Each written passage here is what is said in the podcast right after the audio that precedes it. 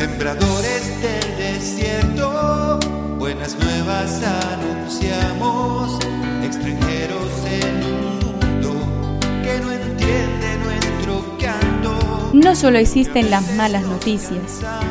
Te invitamos a escuchar esta buena noticia que Jesús, que quiere renovar al hombre, hoy tiene para nosotros. Que me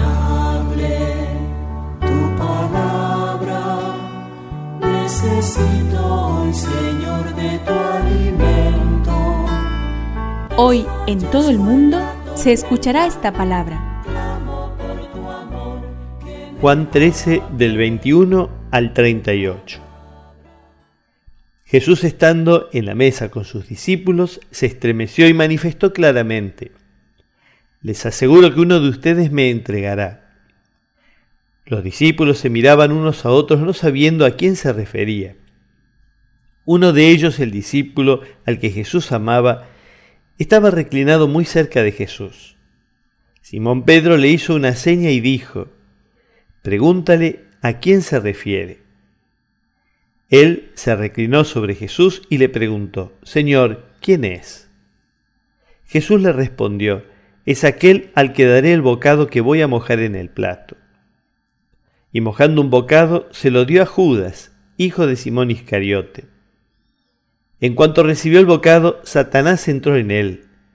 Jesús le dijo entonces, realiza pronto lo que tienes que hacer. Pero ninguno de los comensales comprendió por qué le decía esto, y enseguida, después de recibir el bocado, Judas salió. Ya era de noche. Después que Judas salió, Jesús dijo, Ahora el Hijo del Hombre ha sido glorificado y Dios ha sido glorificado en él. Si Dios ha sido glorificado en él, también lo glorificará en sí mismo, y lo hará muy pronto. Hijos míos, ya no estaré mucho tiempo con ustedes. Ustedes me buscarán, pero yo les digo ahora lo mismo que les dije a los judíos. A donde yo voy, ustedes no pueden venir. Simón Pedro le dijo, Señor, ¿a dónde vas? Jesús le respondió, A donde yo voy, tú no puedes seguirme ahora, pero más adelante me seguirás. Pedro le preguntó, ¿por qué no puedo seguirte ahora? Yo daré mi vida por ti. Jesús le respondió, ¿darás tu vida por mí? Te aseguro que no cantará el gallo antes que me hayas negado tres veces.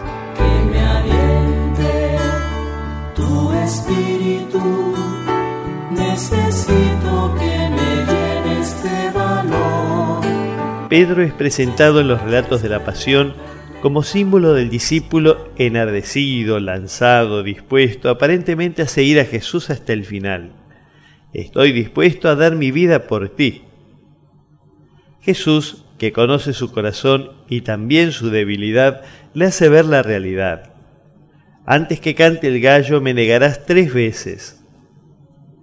Para seguir a Jesús es bueno ser conscientes de nuestra fragilidad y caminar con realismo y humildad, confiando siempre en la fuerza y en el perdón que viene del Señor.